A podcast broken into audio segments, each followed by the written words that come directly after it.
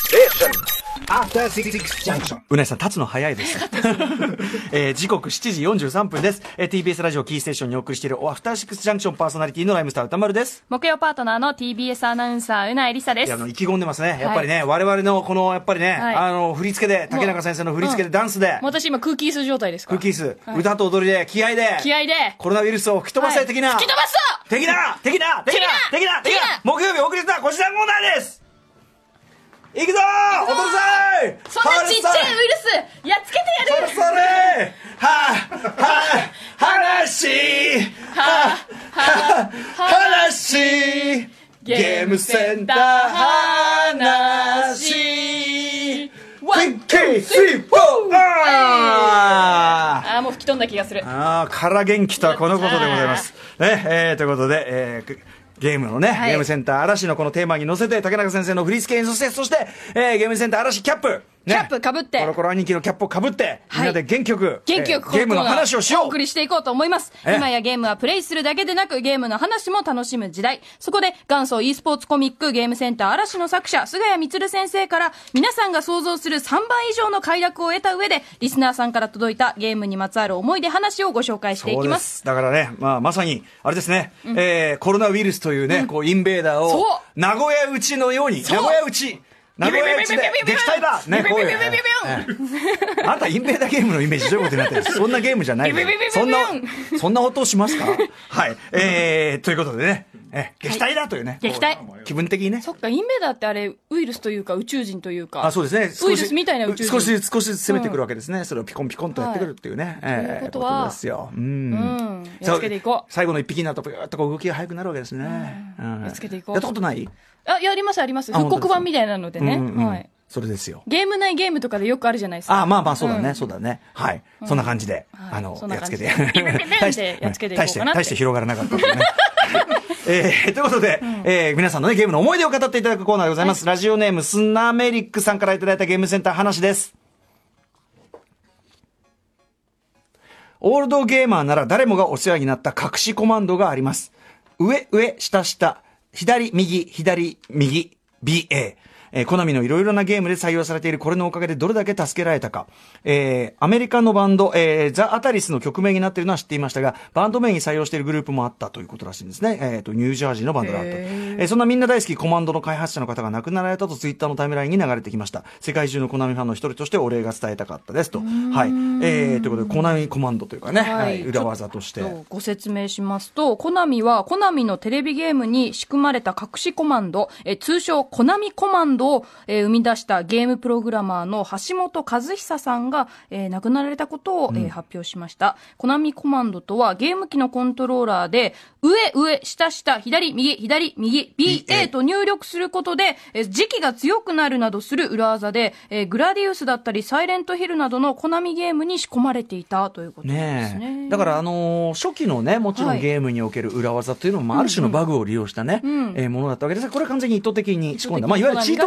コーコナミが仕込んでいた後にのチートコードですねだからね、うんうんうんあのーいろんなゲームにもね入ってたりしましたけど、うん今あんまチートコードって流行んないのかしらねグランドセフトオートそうね、とグかランドセフトオートぐらいですよねね、チートコードで、聞くのはね、無敵にしてはい、バシャーなんてやってね、うんあれがまたね、あんまり無敵にすると面白くないという現実。え、あれ、確かやりすぎるとクリアできないっていあの、あのね、そうそう、あのりますよね、実績に反映されなかったうんうんうんうり、んそうそうそう、なんか、あの、ちゃんと一線は引かれてたりするんですけどね。はい。この今度ごまごご存知でしたかいや、聞いたことあるんですけど、これ、サイレントヒルってどういうところ、どうなるんだなんか強い武器が手に入るとかなのかなそういうことかな敵が弱くなったりとかすあるんんまですしかね。、ね、うん。免疫ができる的なことかもしれませんね。あーあ、発症しない的なことかもしれませんなねるうほ。ん、我々強くなもる。。コナたミそっか、タフになる体が。コナミコマンド欲しいで。欲しいええ今、全国民が欲しいえのえこれじゃないですか。俺たちもだからその、全世界か、国民。あれじゃないですか、我々にとってダンス、上、上、下、下みたいな。上、上、下、下、やりますかええ、ちょっとこいつは元気になるかもしれない。えちょっとじゃあ上、上、コナミコードやってみよ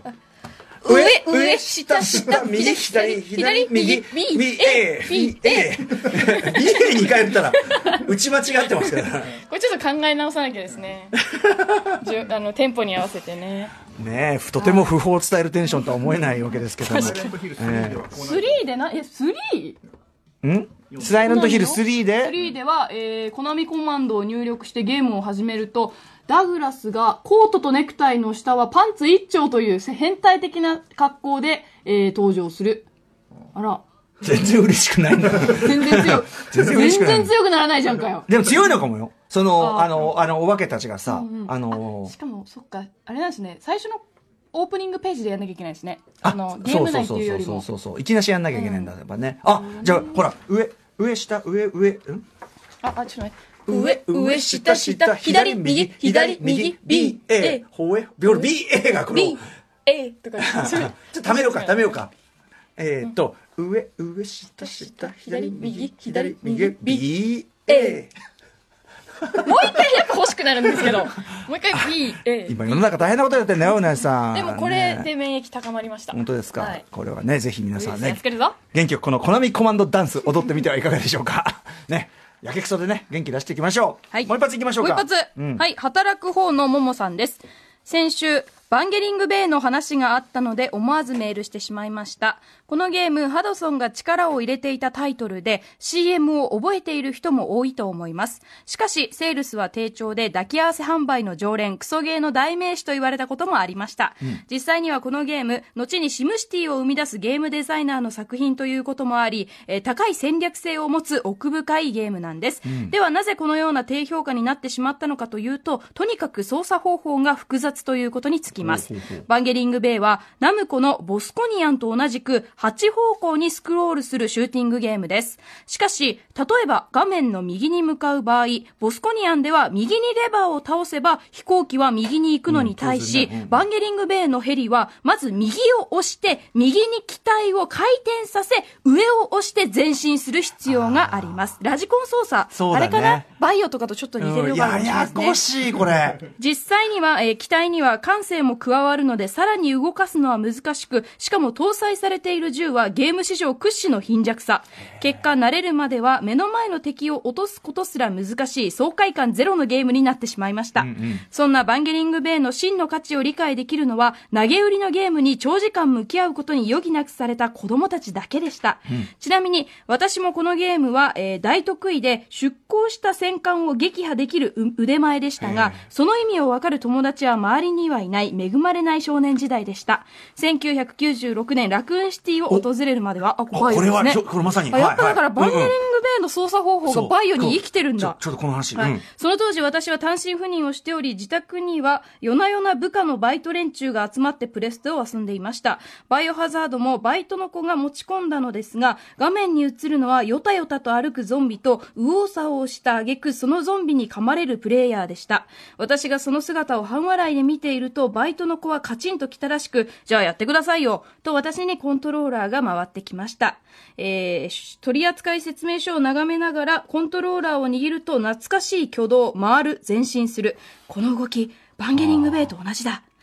かつてミサイルの雨をくぐり抜けてきた自分にとって、のろくさいゾンビなど敵ではありません。目を丸くするバイトを、えー尻目に私は夜の洋館を駆け抜けていったのでした。バンゲリングベイは私の人生を変えてはくれませんでしたが、小さな自尊心を与えてくれました。ありがとう、バンゲリングベイ。なるほどね。ああ、いや、そういうことか、やっぱ、ラジコン操作。よし、いったるぜ。はいいきますよ。あ、あこれこれこれ。はい、この今度。上、